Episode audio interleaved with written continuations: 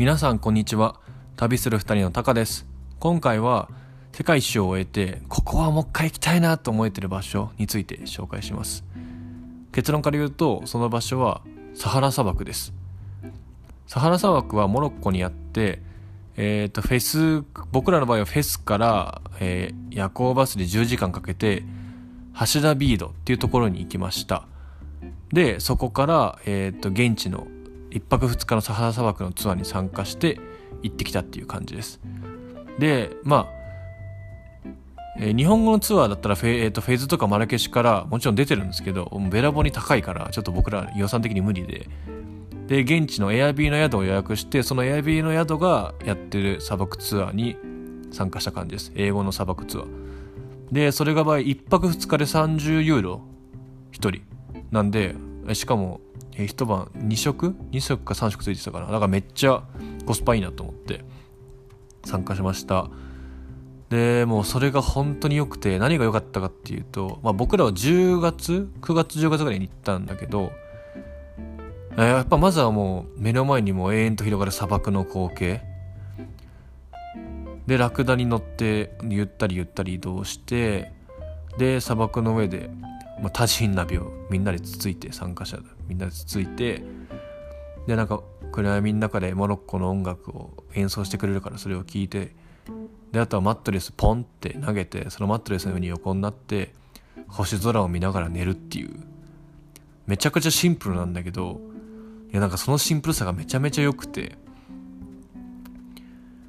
あんなに星綺麗あんなにね綺麗な星空を見ることもなかなかないなと思ってさ。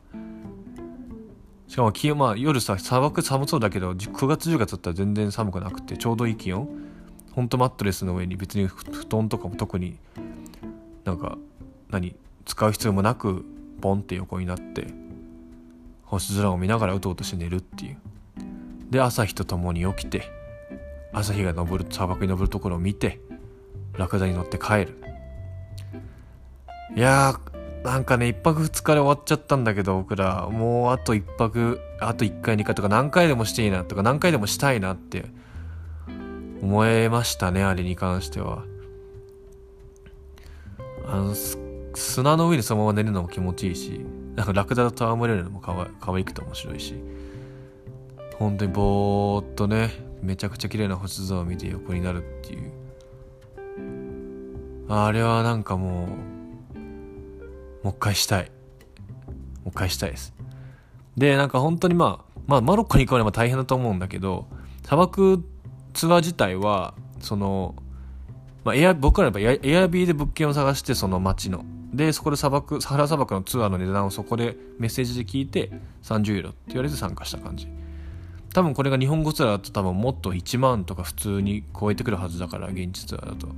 なんでまあ英語でも別にいいやっていう人は行ってもいいかなと、まあ、かつ僕らが泊まった宿の人は日本語若干話せるからあのリンク貼っとくんでコメントのところにあ概要欄に。なんでそれ見てもらったら分かると思います。ではまあ今回ここまで。皆さんもサラ砂漠めちゃめちゃいいんでぜひ行ってみてください、ま、何か相談したことがあったらメッセージとかまたください。よろしくお願いします。